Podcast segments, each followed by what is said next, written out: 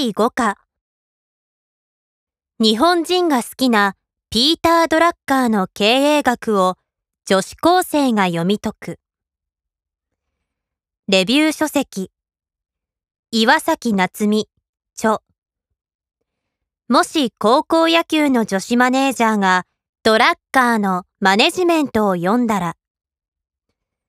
2009年ダイヤモンド社。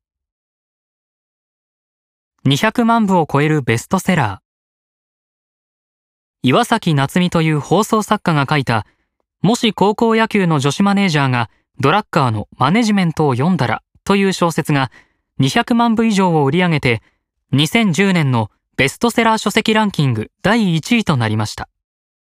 タイトルが長いので略してもしドラと呼ばれています。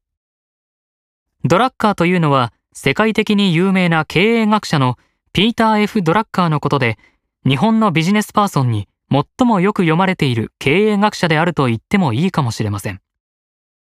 もしドラは、ある公立高校の弱小野球部の女子マネージャー南が、ドラッカーの主張の一つであるマネジメントを読んで、組織経営に目覚めるというストーリーの青春小説です。普通、女子マネージャーというのは、監督やコーチの指示に従って部活動のサポートを行うにとどまることが多いのですが、南は野球部を甲子園出場に導くという意欲に燃えて、野球部の運営に積極的に口出しをします。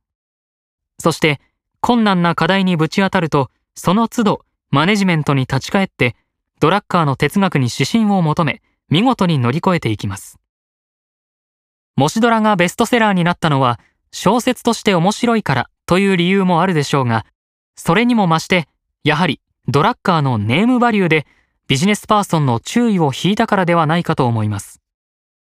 実際、物語としては大して面白いわけではないし、アニメ版、映画版もしドラも制作されましたが、小説版ほど評判は良くありません。しかし小説版は随所でドラッカーのマネジメントから格言のようなものが引用されていて、簡単なビジネス書のように読むことができるのです。企業の目的と使命を定義するとき、出発点は一つしかない。顧客である。顧客によって事業は定義される。もし高校野球の女子マネージャーがドラッカーのマネジメントを読んだら35ページ。企業は2つの、そして2つだけの基本的な機能を持つ。それがマーケティングとイノベーションである。